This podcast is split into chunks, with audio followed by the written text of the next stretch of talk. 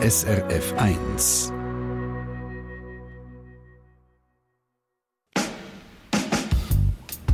SRF 1 Doppelpunkt. 46 Quadratmeter auf so viel Fläche lebt ein Mensch in der Schweiz im Durchschnitt. In diesem Doppelpunkt hören wir Beispiele von Menschen, die freiwillig auf sehr viel weniger Raum leben. Für mich persönlich war es erleichternd, muss ich ganz ehrlich sagen, weil man hat am Anfang sehr viel Ballast, würde ich jetzt schon sagen, in der Wohnung. Und wenn man dann in einen kleinen Raum zieht, dann muss man, nimmt man meistens nur die Sachen mit, was man gern hat und vom Rest trennt man sich. Und das war damals ein sehr schönes Gefühl eigentlich. Also ich hatte vorher ein Sofa, das 3,60 Meter breit war und 2 Meter lang. Und das war immer so das Killer-Kriterium vorher, wenn ich einmal gezögert bin. Also wenn das Sofa keinen Platz hatte, dann ist die Wohnung nicht in Frage gekommen. Und ja, da kann man sagen, das ist eigentlich ein Kompliment an die Wohnung, die das geschafft hat, um zu sagen, ja, äh, jetzt ist nicht mehr ein Sofa, das zwingend rein muss. Barbara Meier, wir haben gerade schon zwei Beispiele gehört. Du bist für deine Recherche verschiedene Leute besuchen, die sich verkleinert haben beim Wohnen. Ja, sie leben in Tiny Houses, in kleinen Häusern auf Rädli oder in Micro-Apartments, modernen Einzimmerwohnungen mit allem möglichen Schnickschnack. Und sie machen, wie du gesagt hast, das alles bewusst und freiwillig. Das bringt uns in dieser Stunde auf die Frage, wie viel Platz braucht ein Mensch eigentlich zum Leben? Wie viel Wohnraum braucht es, um sich wohl und daheim zu fühlen? Und ist das für uns alle so unsere Zukunft? Ja, die Frage klären wir die Stunde auch noch mit einer Expertin, für, die für die ETH Microliving, also das Wohnen auf kleinem Raum, in der Zukunft erforscht hat. Aber natürlich wollen wir auch einfach wissen, wie es denen geht, die schon auf wenig Raum leben in der Schweiz. Ich würde sagen, wir gehen mal auf einen ersten Hausbesuch oder eben Häusli-Besuch. Ich glaube, ich habe schon jemanden gesehen. Klopf mal. Hallo! Hi! Komm herein! Einspazieren, immer eintreten. Zieh zuerst mal die Schuhe ab. Sehr gerne, ja. Ich bin bei der Jenny Stanway und dem Lucky Prettenthaler auf Besuch. An einem kalten Dezembertag haben sie mich in ihr Tiny House eingeladen. Also in ein munzig kleines Häuschen auf Rädli. Etwas, das von Amerika kommt, wo man jetzt aber auch bei uns immer mehr sieht. Ihr Häuschen steht in der Lenzer Heide auf einem Campingplatz. Und es ist mir schon von weitem aufgefallen. Neben den vielen verschneiten Wohnwagen sticht es nämlich nur schon wegen dem dunklen Holz raus und weil es offenbar eine Art oberen Stock hat. Jenny und der Lucky sind anfangs 30, hip, tätowiert, sie mit blondierten langen Haaren, er mit einem Bart. Im Sommer bieten die beiden Mountainbike-Touren an, im Winter arbeiten sie als Snowboardlehrer und in einer Bar. Ihr 14 Quadratmeter Zuhause, das haben sie selber gebaut, zusammen mit Kollegen. 56.000 Franken und unzählige Stunden Arbeit stecken drin. Sie haben alles liebevoll dekoriert und eingerichtet und sie brennen darauf, mir eine Führung zu geben. Wir stehen hier schon quasi in der Küche und im Esszimmer und im Büro gleichzeitig. Wir haben also viel äh, ähm, verschiedene Sachen auf einem Raum, genau. Und äh, wenn ich mich jetzt umdrehe, hier haben wir unsere Küche, da ist unser Herd, den kann man hochklappen mit Gas. Dann haben wir hier sogar eine Spülmaschine, dann großen Kühlschrank, das war uns ganz wichtig, und einen Gefrierschrank haben wir auch, genau. Ja, und dann äh, eineinhalb Meter weiter Badezimmer, genau. Da haben wir hier unsere Dusche. Ich mache mal gerade Duschvorhang weg. Mit Staubsauger. Genau, der, der Staubsauger wohnt in der Dusche bei uns, weil ähm, wir sonst keinen Platz haben, den richtig unterzustellen. Das heißt, äh, wenn wir duschen, müssen wir den schnell rausstellen und sonst halt zum Staubsaugen. Genau. Das Badzimmer ist winzig und definitiv nicht für zwei Personen aufs Mal denkt. Und dass man im WC einen Sack Mehl über das grosse Geschäft streuen, da müsste ich mich wahrscheinlich auch ziemlich daran gewöhnen. Auch speziell, das Badzimmer ist mit einem Vorhang abgetrennt. Es ist die einzige Art von Türen im ganzen Haus. Dann geht's weiter, genau. Ich gehe voraus. Ja, genau, du gehst mal raus. weiter Richtung Wohnzimmer. Wir gehen drei Schritte weiter. Wir haben da jetzt vor uns so ein Podest. Unten wäre dann unser, unser Keller, wo wir Sachen hinmachen, was wir nicht so oft brauchen. Um ins Wohnzimmer zu kommen, haben wir da immer Leiter, wo wir dann hochsteigen. Und zwar einmal stellen wir das daher. Zack. Und dann können wir hier mal hoch. Und dann stehen wir in unserem Wohnzimmer. Wir haben einen Fernseher, ich habe meine Playstation sogar. Kakteen! Kakteen für die Jenny. Und äh, schöne Dachfenster oben. Jetzt liegt Schnee drauf, aber das gibt immer sehr viel Licht bei uns. und sehr gemütlich. Die Couch kann man ausziehen, wenn wir zwei Kollegen haben zum Schlafen, zum Übernachten, dann ist das auch kein Problem. Jetzt sehe ich da über Genau. in euer Schlafzimmer. Ganz genau. Dann muss ich aber, müssen wir zuerst wieder runter. Leiter ab und eine andere Leiter rauf. Das Schlafzimmer liegt über dem Küche-Badbereich. Es ist von der Höhe her kein echter Raum. Man kann gerade so aufrecht auf einem Hocker sitzen, mehr aber auch nicht. Und da oben gibt es nochmal Platz zum Zeug versorgen. Hier haben wir noch unsere zwei Kästen, hat jeder noch auf jeder Seite. Also das ist natürlich äh, auch platzsparend und bemessen. Wir dürfen nicht so viel Klamotten haben. genau, ja, alles hat so seine Funktion und seinen Platz. So, jeder hat sechs Schubladen. Und unten noch äh, jeweils so ein Ikea-Kasten mit drei Schubladen, drei größere. Und das war's dann. man muss sich schon äh, beschränken und bewusst werden, was man braucht und was man gern haben will, genau. Nach der Führung durchs Tiny House wird zum Mittag gekocht, Brokkolisuppe. Er schneidet am Tisch das Gemüse, sie steht am Herd und ich stelle Fragen. Weil Fragen habe ich einen Haufen. Die Vorstellung, auf so wenig Raum zu leben, die ist für mich wahnsinnig faszinierend. Ich kann mich auf meinem grossen Sofa in meiner Dreizimmerwohnung stundenlang durch Fotos und Filme klicken von so Tiny Houses. Stylisch eingerichtete Häuschen, meistens auf Rädchen und natürlich mit Vorliebe in einer malerischen Kulisse. Aber gleichzeitig kann ich es mir eben dann gleich nicht vorstellen, so zu leben und mich so zu reduzieren. Und es nimmt mich schaurig Wunder, ob es wirklich funktioniert, so zu wohnen und warum Menschen sich bewusst für das entscheiden. Jenny und Lucky die leben jetzt seit mehr als zwei Jahren in ihrem Häuschen. Der Entscheid sei spontan. Gewesen.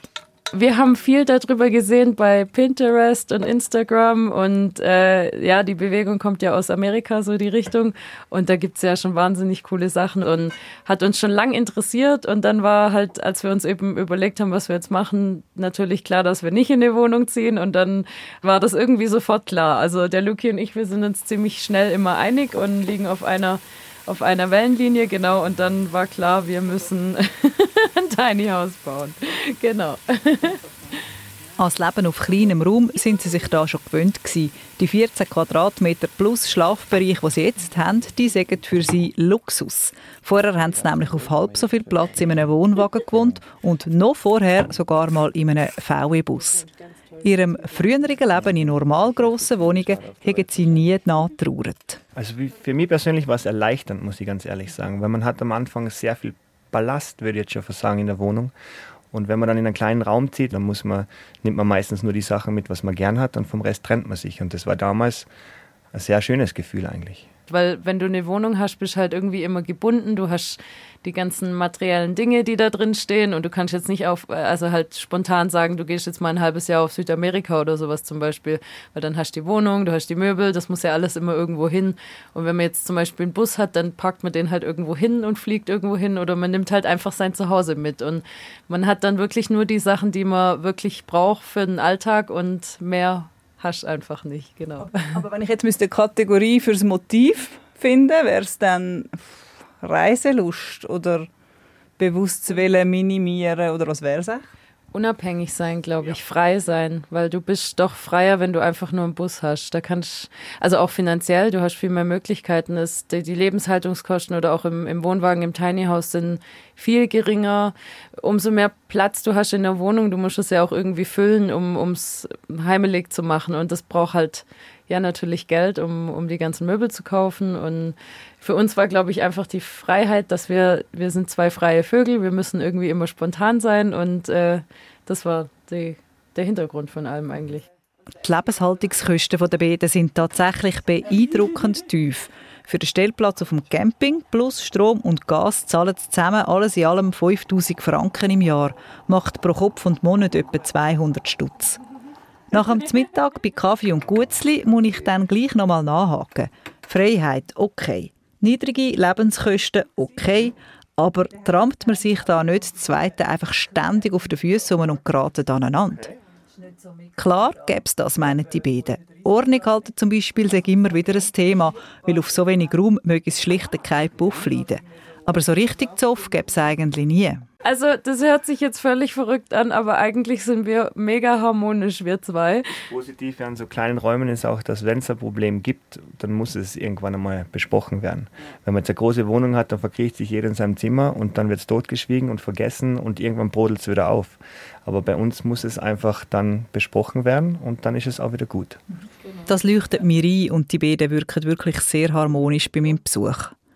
Ich muss sagen, ich habe mich wohlgefühlt in dem Tiny House. Ich habe mich wieder erwartet nicht eingegangen gefühlt. Es ist gemütlich eingerichtet, hell und gleichzeitig kuschelig. Für Ferien fände ich es ein Traum. Aber in echt da wohnen und dann auch noch das Zweite, das kann ich mir bei Ghost nicht vorstellen. Nur schon, weil ich für den nächtlichen Gang aufs WC im Halbschlaf müsste Leitern runterklettern und weil ich im Sommer direkt vor dem Haus den Campingrummel hätte. Und wo soll ich mit all meinen Sachen her? Nur schon meine Kleider würden den Platz sprengen, fürchte ich. Für Jenny und Lucky funktioniert es aber offenbar prima.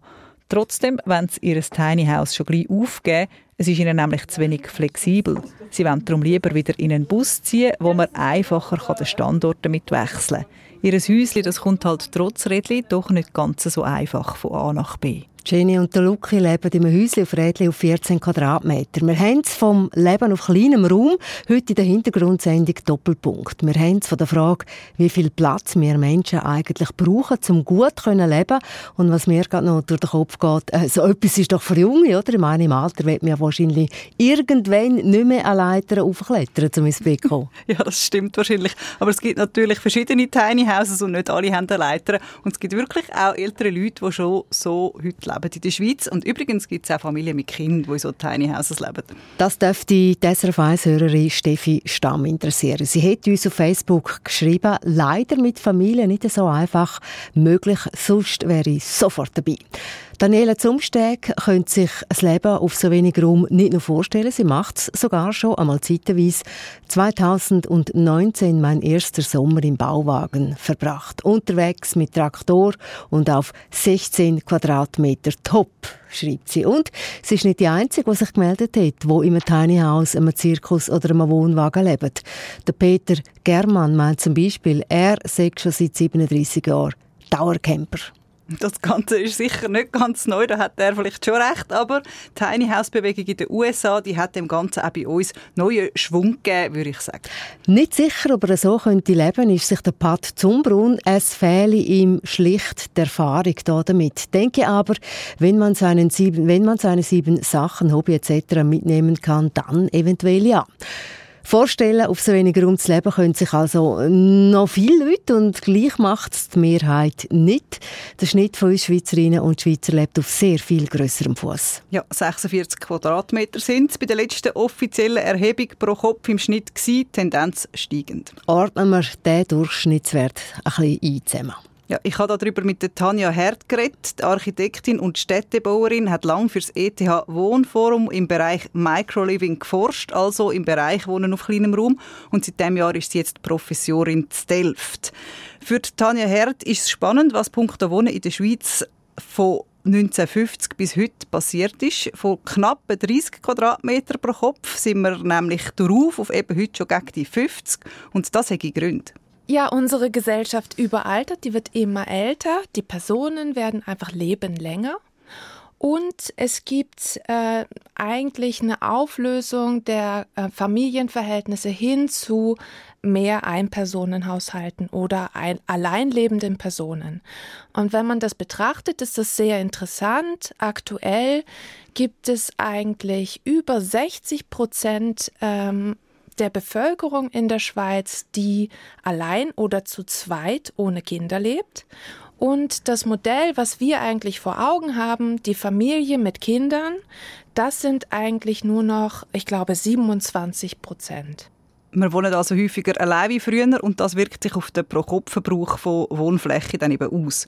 Und wenn man schaut, auf wie grossem Fuß dass wir im internationalen Vergleich wohnen, dann kann man sagen, wir sind dick dabei und unsere Nachbarn gerade alle auch. Die Faustregeln sind einfach. Westliche Industrienationen viel Fläche pro Kopf, restliche Welt viel weniger Fläche pro Kopf. Zu tun hat das auch wieder damit, wie viele Menschen allein in einem Haushalt leben. Wenn man jetzt äh, Nord- Europa ansieht, dann ist die Singularisierung, wie man auch sagt, am größten. Ähm, je nachdem, wo ich bin, in Südamerika, in China, da wohnen zwischen drei und vier Personen in einem Haushalt. In Afrika sind es zwischen vier bis sechs Personen. Ähm, da gibt es große Unterschiede, aber die Tendenz geht dahin, dass je weiter entwickelt ein Land ist, desto stärker nimmt die Anzahl Personen pro Haushalt ab und desto mehr Wohnfläche steht zur Verfügung. Also zusammenfassend könnte man sagen, je industrialisierter, auch je wohlhabender, desto mehr Platz, pro Kopf, weil wir uns mehr individualisieren und weil wir uns schlicht auch können leisten können, so zu wohnen. Der Wohlstand, die Finanzierbarkeit von viel Wohnraum pro Person ist ganz entscheidend. Und trotzdem gibt es eben den Gegentrend, gibt es Leute, die bewusst auf weniger Raum leben, auch wenn sie sich vielleicht mehr können leisten können. Das Perli im Tiny House auf der Lenzerei, das haben wir ja schon kennengelernt, ist natürlich wirklich sehr wenig Platz, für die beiden haben. Ein bisschen anders sieht es aus, wenn man das Phänomen Mikrowohnung anschaut.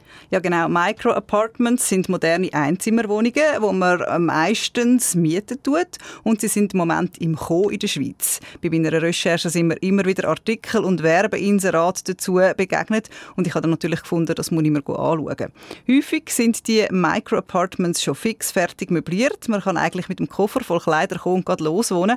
Und der begrenzte Platz, den es dort gibt, der wird möglichst optimal genutzt. Man probiert die verschiedenen Bereiche und Funktionen, die eine grössere Wohnung Wohnung auch hat, in einem Raum trotzdem herzubringen. Also einen abgrenzten Schlafbereich, einen Bürobereich und so weiter. Und in der Wohnung, wo ich auf Hausbuch gesucht bin, hat man das ganz Besonderes gelöst. Das Mikroapartment steht direkt am Stadtrand von Zürich in einem runden ehemaligen Geschäftsgebäude samt grosser Glasdrehtür und repräsentativem Eingang. Der ist allerdings an dem Vormittag wie ausgestorben. Über eine Gegensprechanlage lotst mich der Frank Backer in seine Wohnung im ersten Stock. Die Wohnung die liegt in einem weißen, unpersönlichen Gang ohne Fenster. Der Frank Backer erwartet mich schon. Er ist 30, Schauspieler und wohnt seit Anfang Oktober da. Wir legen gerade los mit der Wohnungsführung. Äh, ja, wir sind hier im Eingangsbereich äh, mit, mit Garderobe, relativ viel Platz. Es sind in auch alle Jacken, die ich besitze, sind dann aufgehängt. Und dann so als kleines Versteck eigentlich haben wir da noch einen Wäschturm. Sie strahlen gerade. ja, also ich habe ich habe schon ein paar Wohnungen vorher gehabt, und ich einen Wäschplan befolgen und das ist teilweise recht schwierig. Darum eigenen Wäschturm ist super. Der Wäschturm, Garderobe, ein kleines Badzimmer. So weit, so normal. Der Wohnraum von dieser Einzimmerwohnung selber der ist länglich mit einer grossen Fensterfront am Ende. Ich schätze den Raum auf ein bisschen über 30 Quadratmeter und er ist auffallend hoch, sicher an die drei Meter. Mein Blick der geht im Raum sofort auf den Clou dieser Wohnung, auf verschiebbare Elemente an der rechten Wand entlang. Die nehmen gefühlt über die Hälfte vom ganzen Raum ein. In diesen verschiebbaren Raumelementen verbirgt sich das Bett, der Kasten, ein Büro und die Küche. Man kann die einzelnen Elemente per Knopfdruck verschieben, damit man gebig in einen oder anderen Bereich kann reinlaufen kann. Wir machen hier mal ein bisschen mehr Platz. Also jetzt haben Sie da auf ein Knöpfchen gedrückt. Genau, und jetzt verschiebt sich der Schrank. Faszinierend. kann man dann okay. auch so weit, wie man gerne möchte, und dann kann man auf Stopp drücken. Und äh, ja, jetzt haben wir schon ein bisschen mehr Platz in der Küche, man mhm. kann sie noch ein bisschen mehr vergrößern. Das heisst, wenn ich zum Beispiel ein bisschen Gäste habe, kein Problem. Dann habe ich meinen Klapptisch, es ist alles klappbar und verschiebbar. Dann kann ich den Tisch ausklappen, da ein bisschen in die Mitte stellen und dann haben da gut sechs Leute Platz. Im Moment stehen wir gerade in der topmodernen Küche beim Feister vorne mit kleinem Kühlschrank, Geschirrspüler und Induktionsherd. Anschliessend an die Küche ist das Büro mit einem kleinen ausziehbaren Pültchen, das fix im Modul installiert ist. Und als Verbindung gibt es eine Art Durchreiche mit einer Arbeitsfläche, die man kann als Küchenanlage oder fürs Büromaterial brauchen kann. Die Trennwand vom Büro zum Schlafzimmer ist dann ein Kleiderkasten, den man von beiden Seiten kann brauchen kann. Der Frank der drückt immer wieder den Knopf und schwupps eine neue Einstellung mit neuen Möglichkeiten. Ich muss sagen, ich komme aus dem Staunen nicht mehr raus. Und zwar versuchen wir das gerade direkt in die Schlafzimmer-Einstellung. Jetzt haben Sie auf den Mond gedrückt, anstatt auf rechts oder links. Genau, also man hat, da, man hat so drei Voreinstellungen. Oh, jetzt hat es irgendetwas blockiert, weil es irgendwo im Sensor etwas hat. Und das ist etwas, wo, wo man lernt, wenn man in dieser Wohnung ist, wird sehr ordentlich. Weil aus Sicherheitsgründen haben die Elemente haben da alle so eine Lichtschranke drin. Das heißt, wenn ich irgend mit etwas dazwischen komme, dann hält es gerade an, macht so einen Notstopp. Kein Socken darf dort liegen oder so? Nein, und jetzt hat man da zum Beispiel da, wenn ich es küsse, ist, halt, schaut ein bisschen raus beim Bett. Und äh, darum hat man gerade gemerkt, die Einstellung kann gerade nicht weitergehen, weil einfach er merkt, ja, die Lichtschranke, es hat irgendein ein Hindernis. Ist das nicht ein bisschen nervig? Äh, nein, also zum einen beruhigt es mich, dass es die Sicherheit gibt, nicht, dass ich dann irgendwo aus Versehen irgendwo mal etwas äh, zwischen einklemmen. Und man gewöhnt sich extrem schnell daran. Das mit der Ordnung stört ihn nicht, aber es gibt schon Sachen, wo er sich hat daran gewöhnen musste. Also das eine ist, dass, wir, dass ich mir vorher wirklich, also viereinhalb Zimmerwohnung gewöhnt bin gewesen. Und äh, ja, dass, dass man halt wirklich, man ist in einem Raum innen. Man dort zwar sich den Raum so gestalten, wie man möchte, aber es ist trotzdem immer der gleiche Raum. Ich glaube, dass das Gefühl von mega viel Raum oder Zimmerwechsel, Tapetenwechsel, ich glaube, das ist etwas, wo, wo man sich am Anfang ein bisschen daran gewöhnen muss. Ja. Die eigenen Möbel haben auf der linken Seite vom Raum. Ein Sofa, ein kleines Gestell und einen Tisch hat der Frank Backer dahergestellt. Aber die vorgängigen weißen Modulmöbel die dominieren den Raum extrem und sie machen alles ein bisschen unpersönlich, dunkt mich. Und obwohl das Verschieben schon faszinierend ist, würden mir die Module dann doch zu viel Platz einnehmen. Die Wohnung hat durch das auf mich eng gewirkt. Ich würde eher nicht da wohnen. Für Frank Backer passt es aber im Moment prima, sagt er. Einfach noch weniger Raum dürfte es nicht sein und Zweite könnte er sich nicht vorstellen. Auf der Plusseite müssen wir noch das Putzen erwähnen, da haben wir dann alles ratzfatz erledigt. Wir haben jetzt alle Knöpfe einmal gedruckt und schauen am Tisch nochmal in Ruhe die Fakten an.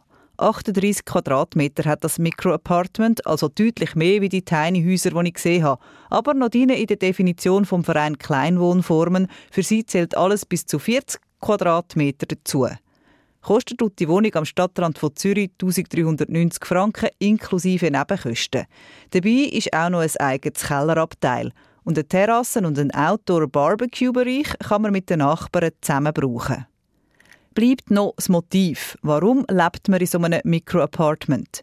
Zufall, sagt der Frank Backer. Er hat nämlich als Schauspieler in einem Film über das Modulsystem mitgemacht und als er sich dann kurz darauf von der Partnerin getrennt hat, sei ihm das wieder in den Sinn gekommen. Ich habe die Wohnung äh, gesehen, gewusst, was es, eben, was es bietet, was es äh, kostet auch und wo das ist. Und dann habe ich umgeschaut, was es sonst noch gibt. Und meine Killerkriterien sind dann auch wirklich die Lage, möglichst gute Anbindung mit ÖV, auch in die Stadt und genug Platz und dann noch die eben sonstigen also jetzt Benefits, die man hat, also eben, dass es hochmoderne Ausstattung ist, das hat es eigentlich ausgemacht als Gesamtpaket.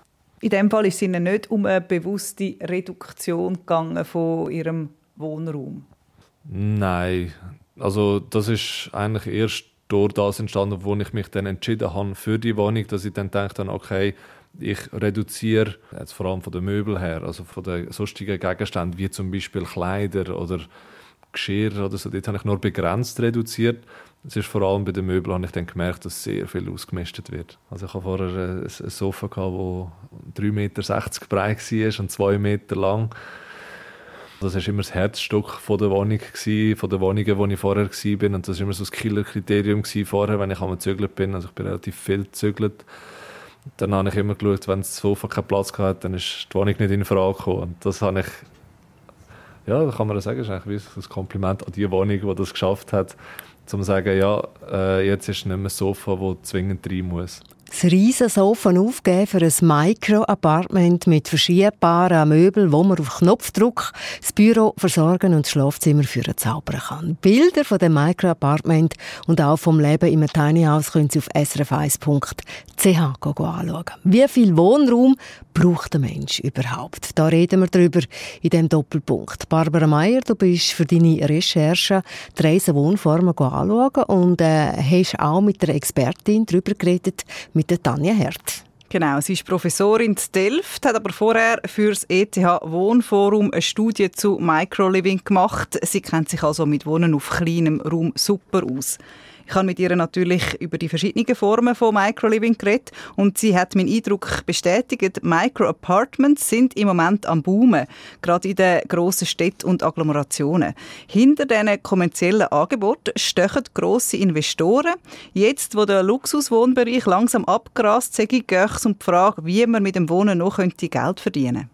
Wo und wie können Entwickler heute noch äh, gute Renditen erzielen, äh, wenn man baut. Und da äh, ist das ein Modell, das man sich neu erschließen kann äh, und das vielleicht auch in Zukunft einen größeren Bedarf abdecken wird. Und Im Moment werden vor allem viele Microapartments gebaut, die sich zum Beispiel an Expats richten, an Leute, die aus dem Ausland daher kommen, arbeiten und vielleicht gar noch nicht wissen, wie lange sie bleiben. Die Wohnungen sind in der Regel möbliert oder teilmöbliert, so wie beim Frank Backer vorher auch.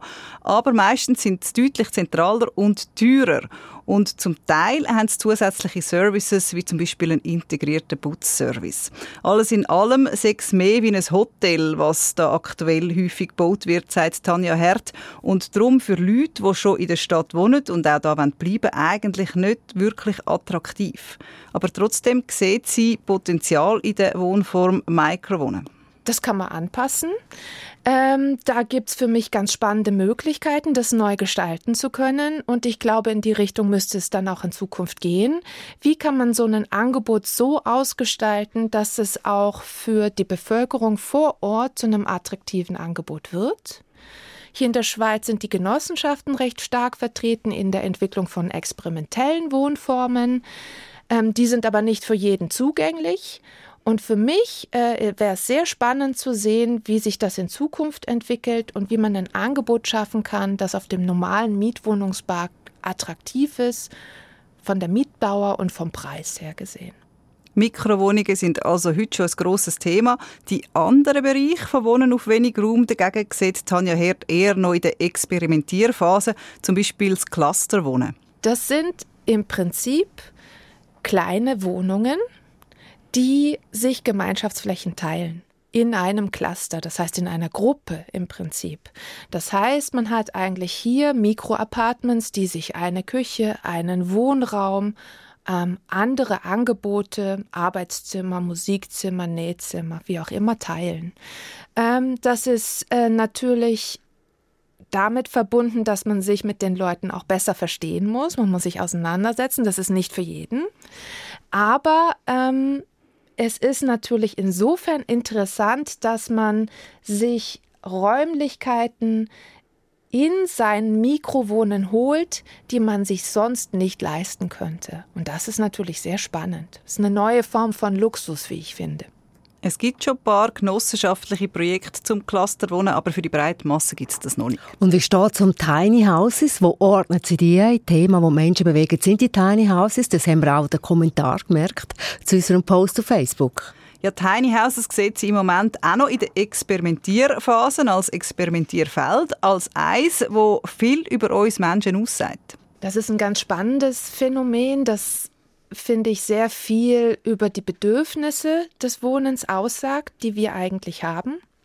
Wir möchten eigentlich unser eigenes Haus haben, wir müssen, möchten unseren eigenen Traum vom Wohnen verwirklichen. Früher war das Ideal, äh, ein Einfamilienhaus zu besitzen, mit Umschwung, mit Garten, wo man vielleicht seine eigenen Wohnvorstellungen im Bau selbst verwirklichen konnte. Diese Möglichkeiten sind in der Schweiz kaum noch gegeben. Ähm, Studien zeigen, dass nur noch 10 Prozent der Schweizer Bevölkerung sich aktuell Eigentum überhaupt leisten könnte. Und das Einfamilienhaus ist eines der teuersten Objekte, die es gibt. Und darin sehe ich eigentlich auch den Trend zum Tiny House, dass es vielleicht auf kleinem Raum doch noch verwirklicht werden kann, vielleicht ohne den Grund selbst zu besitzen, vielleicht nur für eine bestimmte Zeit, vielleicht mit einem anderen Anspruch an Lebensweise. Der Traum vom Einfamilienhaus aus Gründen der Machbarkeit anpasst auf Mini-Format quasi. Das ist der Doppelpunkt. Wir zeigen, wie Menschen auf wenig Raum leben und fragen, wie viel Wohnraum braucht man eigentlich? Auf wie viel Quadratmeter lebt sich's noch gut? Barbara, du hast nochmal einen Hausbesuch gemacht bei einem jungen Bärli, wo die Probe aufs Exempel macht, wo genau das an sich selber testet. Ja, beim Alice Wenger und der Tina Goyani. Die beiden testen seit über einem Jahr das Leben in ihrem selber gebauten Tiny House. Es steht auf einer Industriebrache in der Stadt Zürich zwischen Autobahn und Zuggleis an einem Ort, wo sich Haufen Kreative ihre Büros und Ateliers eingerichtet haben. Also ein ganz anderes Setting wie auf der Lenzerheide und das Häuschen ist auch kleiner, dunkt mir auf den Bildern auf srf1.ch. 15 Quadratmeter haben der und Tina, aber ohne zusätzlichen Schlafbereich, wie wir es gesehen haben auf der Lenzerheide. Man kommt rein in das Häuschen, steht gerade in der Küche, links ein Garderobe und ein kleines Bad, rechts ein Bett auf einem Podest mit Stauraum rechts und links, drüber und drunter und that's it. Und wie hat es auf dich gewirkt? Ja, es ist ein Projekt, ein Versuch und es wirkt auf mich auch ein bisschen mehr wie ein Prototyp als wie ein Ort, wo man dann wirklich auch leben würde. Schon optisch wirkt es durch viele helle Holz, so Spanplatten hat es, fast ein bisschen wie ein Rohbau und es gibt auch keine persönliche Deko-Element oder so.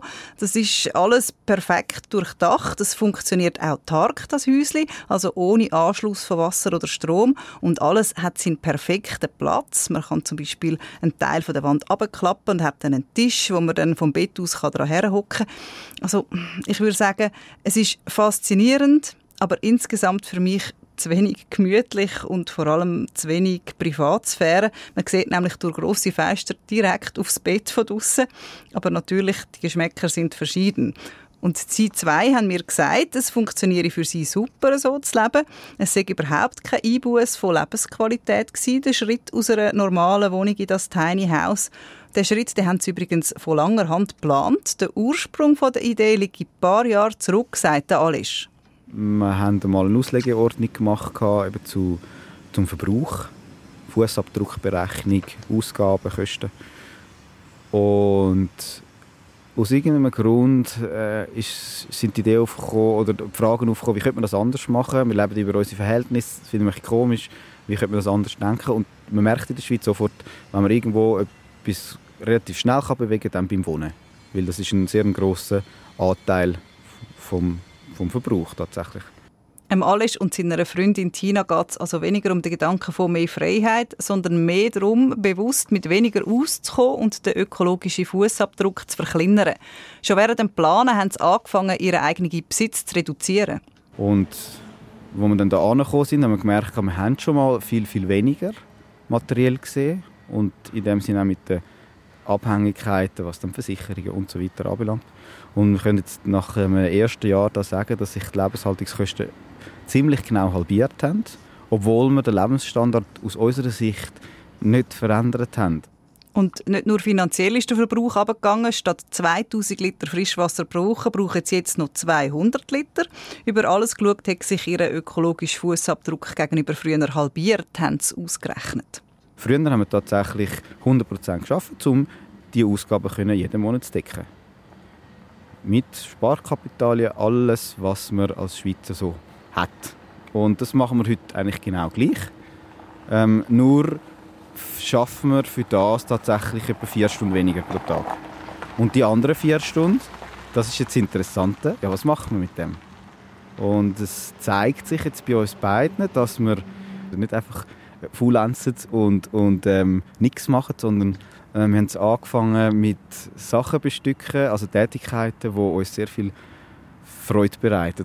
Kann man sagen, das minimale Wohnen als Initialzündung zu einer ganz anderen Lebensqualität, Aufwand reduzieren, Arbeit reduzieren, Freizeit geniessen? Man merkt, Alice und Tina gehen zu wohnen äh, auf kleinem Raum jetzt weniger aus dem Bauch raus an, wie es mich dunkt hat beim Frank Backer in seiner Wohnung oder beim jungen Pärli auf der Lenzer Heide. Sie gehen es mehr mit dem Kopf an. Und dazu muss man wissen, dass der Alice von Beruf Architekt und Bauleiter ist. Das Thema Wohnen auf kleinem Raum, das hat ihn so richtig gepackt. Mit seiner Freundin, Tina Goyani, äh, einer erklärten Betriebsökonomin, beratet er heute auch noch als Nebenjob Menschen oder Genossenschaften, die sich für so Tiny Houses und andere Lösungen auf kleinem Raum interessieren. Und in der Freizeit macht er auch noch weiter mit dem Thema. Er ist nämlich Vizepräsident vom Verein Kleinwohnformen. Der Verein der setzt sich ein für die Menschen, die bewusst und freiwillig auf wenig Quadratmeter leben. Jetzt reden wir da immer von einem Trend. Wie viel machen das in der Schweiz eigentlich? Das Interesse an so Wohnformen ist zumindest groß. Das zeigt meine Anfrage bei Produzenten von fixfertigen Tiny Houses und das zeigt auch die Erfahrung vom Verein. Etwa zwei Jahre nach der Gründung sagen sie heute schon über 1000 Mitglieder. Von diesen Mitgliedern leben allerdings nur etwa 15 Prozent dann auch wirklich auf wenig Fläche. Der Rest interessiert sich einmal dafür. Also man kann sagen, es interessieren sich viele Leute dafür und ein bisschen weniger machen es dann auch, also deutlich weniger. Beim Besuch beim Alesch sind wir vor das Tiny House gesessen und er hat mir einen Einblick Einblick geben in die Szene und die Ideen dahinter. Spannend habe ich gefunden, wie das die Leute leben.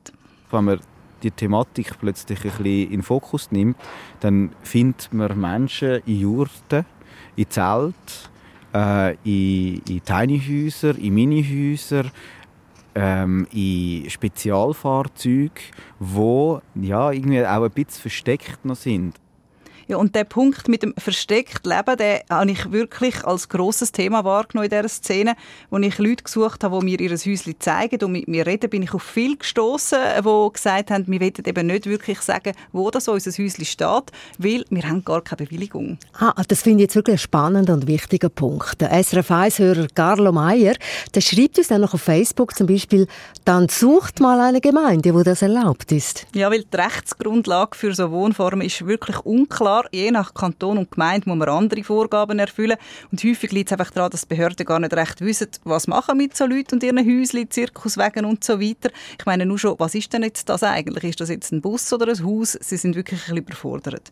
Der Verein Kleinwohnformen, der will die Situation ändern, will da ein Klarheit reinbringen und den Leuten helfen, dass sie dann am Schluss legal wohnen können. Warum dass die Menschen so leben, da gibt es übrigens ganz viele verschiedene Motive. Ein paar haben wir ja schon gehört. Der eine geht ums Geld sparen, andere um die Suffizienz und nochmal andere um ein Gefühl von Freiheit oder Individualismus. Und man kann auch nicht sagen, was für eine Kategorie von Leuten das so leben will. Der eigenen Statistiken nach sehen wir, dass bei uns sind, sind jetzt viele Frauen, etwa ab 40, also interessiert, so um das Alter herum. Ähm, wir sehen aber auch viele Familien, die wo, wo das so möchten leben äh, oder schon so leben auf 15, 30, 35 Quadratmeter.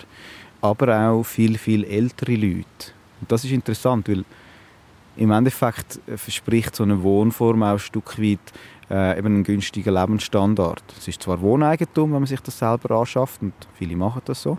Und das ist ein Initialaufwand, wie bei jeder Wohnung.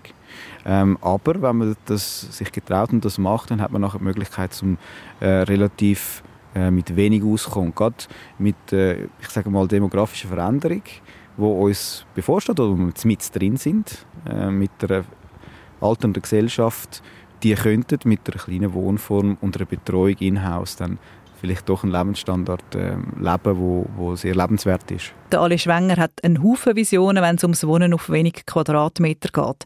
Gerade Tiny Houses, die sind aber nicht unumstritten. Ein großer Kritikpunkt, wo man immer wieder begegnet, ist die Tatsache, dass die Häuschen recht viel Platz verbrauchen. Das leuchtet vielleicht im ersten Moment nicht ein, weil sie ja sehr klein sind, aber die Häuschen besetzen natürlich viel Boden im Vergleich zu kleinen Wohnungen übereinander in einem mehrstöckigen Haus. Tiny Houses, die haben meistens auch einen Umschwung, vielleicht einen kleinen Garten und sie stehen vielleicht sogar noch auf der grünen Wiese in der unverbauten Natur raus. Und das in Zeiten, wo man gegen die Zersiedlung der Landschaft kämpft. Die Kritik ähm, ist berechtigt. Also das ist tatsächlich so, dass man sehr stark darauf schauen sollte, in meiner Sicht also als Architekt, wie man das macht und wo man das anstellt. Aber äh, was man in der Schweiz nicht beachtet, ist beispielsweise der äh, Energieverbrauch pro Person. Also gesetzlich wird das nicht angeschaut. Und dort sehe ich bei den Kleinwohnformen ein sehr ein grosses Potenzial, um mega viel Synergie zu nutzen und um einfach einmal ein bisschen wachrütteln. Um die begrenzte Fläche auch mit Tiny Houses optimal zu nutzen, bringt der Alice die Idee ins Spiel, dass man auf Einfamilienhausparzellen mehrere Tiny Houses könnte nebeneinander herstellen Das Einfamilienhaus mit 1000 Quadratmeter Umschwung hat im Schnitt eine Belegungsdichte von eineinhalb bis zwei Personen über die ganze Jahr. Und wenn man jetzt Einheiten schafft, wo zwar sehr klein sind und ein bisschen mehr Wissen verbrauchen als ein Familienhaus, dann hat es trotzdem im Endeffekt mehr Personen, die permanent dort leben und wie wir sehen jetzt von der Benutzergruppe in der Regel auch Steuerzahler aus der Mittelschicht sind. Also das heißt für Gemeinden wird es jetzt plötzlich interessant, darüber nachzudenken, was macht jetzt mehr Sinn, wenn wir Einfamilienhäuser haben, die stark unternutzt sind und ganz einen schlechten Fußabdruck haben, ökologisch, oder machen wir effiziente Kleinwohnformen, die auf dem gleichen Platz mehr Steuereinnahmen generieren und gleichzeitig auch einen viel, viel geringeren Energieverbrauch haben. Erste Projekte in die Richtung sind in der Schweiz schon im Tun. Neben so kleinen Siedlungen sieht der Alice aber noch mehr Potenzial bei den Tiny Houses. Man kann sie einfach verschieben, gerade bei Zwischennutzungen ähm, oder eben bei Restflächen, könnten sie in Lücken hineingumpen und sehr schnell ähm, Wohnraum schaffen, qualitativ hochwertiger Wohnraum und nachverdichten. Das ist sehr, sehr, sehr interessant, finde ich. Das vergessen viele, dass wir bei den meisten Parzellen wahrscheinlich immer 10, 15 Quadratmeter Reserve hätten und eine Einheit Platz hat vermutlich. Man spürt das Feuer für all die Ideen beim Architekt Alisch, aber es stellt sich natürlich die Frage, ist das wirklich alles Zukunftsmusik? Wohnen wir künftig wirklich nicht mehr auf 46 Quadratmeter pro Kopf oder sogar noch mehr, sondern auf sehr, sehr viel weniger? Es gäbe Anzeichen, dass es kehrt, meint der Ali Schwenger. Es ist interessant, dass beispielsweise die Stadt Luzern sich auf die eigene Fahne schreibt, dass man möchte hin zu 35 Quadratmeter pro Person schaffen bei der Wohnbauentwicklung. Beim Wohnungsbau sieht man auch, dass kleinere Einheiten wieder interessanter werden. Das hat mit den gesellschaftlichen Veränderungen zu tun. Es sind mehr Leute länger allein. Und gerade eben auch im Alter äh, sehen viele, dass es einfach nicht sinnvoll ist, in sehr grossen Einheiten dann lang allein zu verweilen. Trotzdem glaubt der Vizepräsident vom Verein Kleinwohnformen nicht, dass schon gleich ganzen Haufen Leute in Tiny Houses leben. Das ist schon ein, äh, eine spezielle Art und Weise, um an das Thema anzugehen. Und Jazz bei den Kleinwohnformen ist, glaube ich, vor allem ähm, aufrüttelnder Natur, dass man einfach mal darauf hinweist, dass man über das könnte reden und dass man das auch anders könnte denken. Wie viel Platz braucht ein Mensch? Dieser Frage gehen wir in dieser Sendung Doppelpunkt nach. In den letzten Jahrzehnten haben wir in der Schweiz immer noch ein mehr und noch ein mehr Quadratmeter pro Kopf in Beschlag genommen. Es gibt aber auch eben den Gegentrend Tiny Houses oder Micro Apartments. Zum Abschluss schauen wir noch ein bisschen die Zukunft vom Wohnen in der Schweiz. Geht der Trend schon gleich wieder hin zu weniger Quadratmeter pro Kopf oder sogar zu Tiny Houses oder Mikrowohnungen? Die Meinung von Ali Schwinger vom Verein Kleinwohnformen haben wir schon gehört, Barbara. Du hast darüber nochmal mit der Tanja Hert geredet, der Architektur- und Städtebauexpertin, die das Wohnen auf kleinem Raum für die ETH erforscht hat. Sie sagt, aktuell sind Mikrowohnformen noch ein Experimentierfeld. Aber sie sagt auch, es sei ein Stück weit auch Zukunftsmusik. Ein Trend allerdings noch kennen, wo schon massentauglich wäre. Denn solange wir uns bestimmte Dinge leisten können, gerade in Bezug auf Wohnraum, der wird hier sehr hoch geschätzt in den nordischen Kulturen oder in Nordeuropa insbesondere, äh, wird das anhalten, dass wir uns äh, so viel Wohnraum zugestehen, wie wir uns leisten können. Und wir äh, können uns im Moment noch sehr, sehr viel leisten im Vergleich zu anderen ähm, Nationen zum Beispiel auf der Welt. Aber weil die Preise fürs Wohnen weiter steigen, wird es dann irgendwann halt kippen. Und die einen unfreiwillig, andere freiwillig werden auf kleinerem Wohnraum wohnen. Viel, in vielen Köpfen fände schon ein Umdenken statt. Hat auch was mit äh, Nachhaltigkeitsdenken, mit Umweltbewusstsein zu tun. Ist vielleicht auch eine Generationenfrage. Ähm, lustigerweise sind vor allem die Älteren diejenigen, die auf der größten Wohnfläche wohnen. Das hat auch was mit den Lebensphasen zu tun im Prinzip. Die Jungen finden eigentlich im Moment nur einen schweren Einstieg in den Wohnungsmarkt, weil sie mit ganz anderen Hürden konfrontiert sind. Der Erwerb von Wohnraum ist nicht mehr so einfach zu bewerkstelligen. Kredite sind nicht so einfach zu bekommen. Das heißt, dieser Wohnwunsch ist gar nicht mehr so schnell umzusetzen. Äh, und das sind zwei Faktoren, äh, die da zusammenkommen. Einmal ein zunehmendes ökologisches oder nachhaltiges Bewusstsein, Lebensstil verändert sich. Und auf der anderen Seite ähm, eine Verknappung der Ressource, wenn man so will, von Wohnraum und die Frage, wie man sich trotzdem äh, ein schönes Leben einrichten kann wo die Schweiz punkto Wohnen hersteuert. Das hat also nicht zuletzt auch etwas mit der Haltung zu tun. Der Haltung von jedem Einzelnen, aber auch mit der Haltung der Schweiz. Ein Haufen Gemeinden haben sich auf die Fahne geschrieben, den Energieverbrauch abzuschrauben, Stichwort 2000 Watt Gesellschaft. Und da kann man mit weniger Wohnfläche pro Kopf eben viel rausholen. Und wir haben mit dem neuen Raumplanungsgesetz als Gesellschaft auch Stellung genommen. Immer mehr Platz verbrauchen ist nicht mehr ein Thema in Zukunft. Das finde ich einen ganz wichtigen Trend und der führt natürlich aber auch zu einer Verknappung des Angebotes, weil das Einfamilienhaus auf der grünen Wiese, Neubaugebiete, so wie man sie aus den 70er Jahren kannte, heute so nicht mehr umgesetzt werden können. Das heißt, man muss sich auf bereits entwickelte Siedlungsgebiete beschränken und dort gucken, wie man mit dem, was dort schon vorhanden ist, umgeht. Das heißt, es ist wahrscheinlich eher eine Wohnung, es ist vielleicht ein Tiny House auf einem freien Grund, Grundstück für eine bestimmte Zeit. Es sind andere Formen des Wohnens, mit denen wir in Zukunft konfrontiert werden. Also kann man dann zusammenfassend sagen, ähm, wenn meine Grundfrage eigentlich war, wie viel Platz, Platz braucht der Mensch, in Zukunft werden wir weniger Platz pro Kopf brauchen, wie wir es jetzt machen? Ja, oder wir werden uns vielleicht bestimmte ähm, Angebote mit anderen teilen, temporär.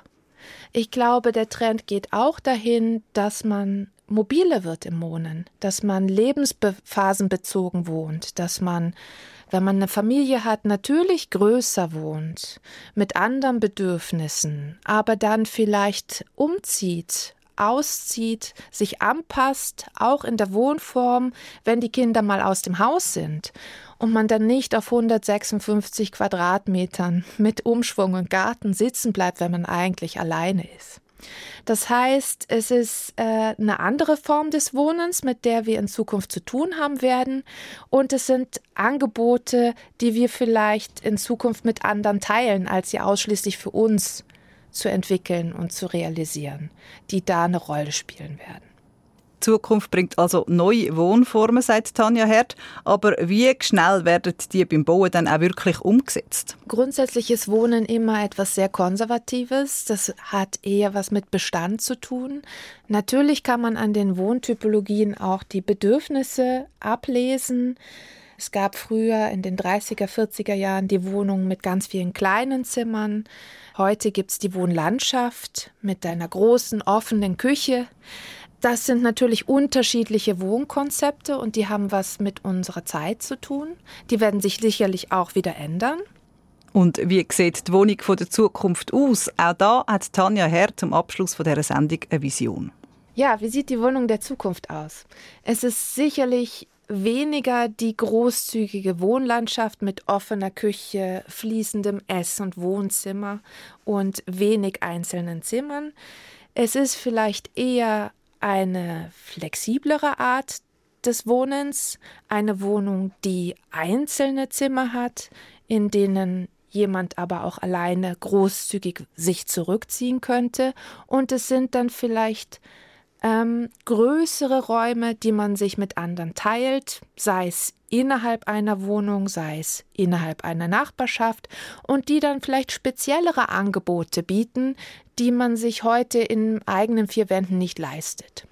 Also nur, dass man es nicht falsch versteht, mhm. es hat nicht zwingend WG-Charakter. Nein, auf keinen Fall. Da gibt es alle Möglichkeiten. Also niemand wird äh, in einer Zwangs-WG wohnen müssen. Das ist wirklich eine Sonderform, die ist auch nicht für jeden.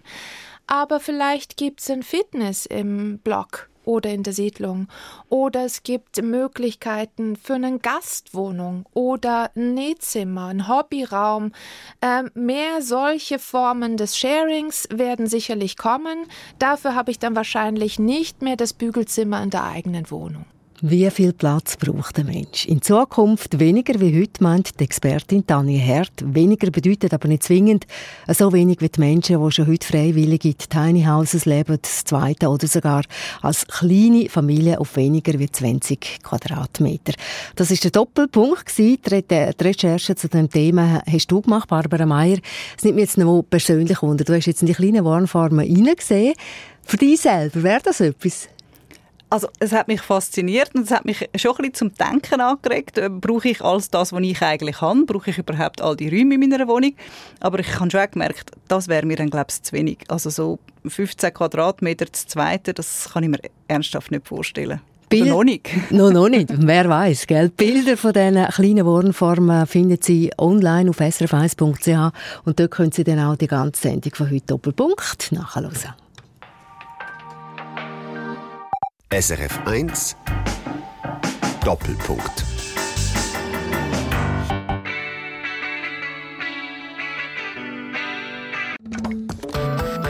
Eine Sendung von SRF 1. Mehr Informationen und Podcasts auf srf1.ch.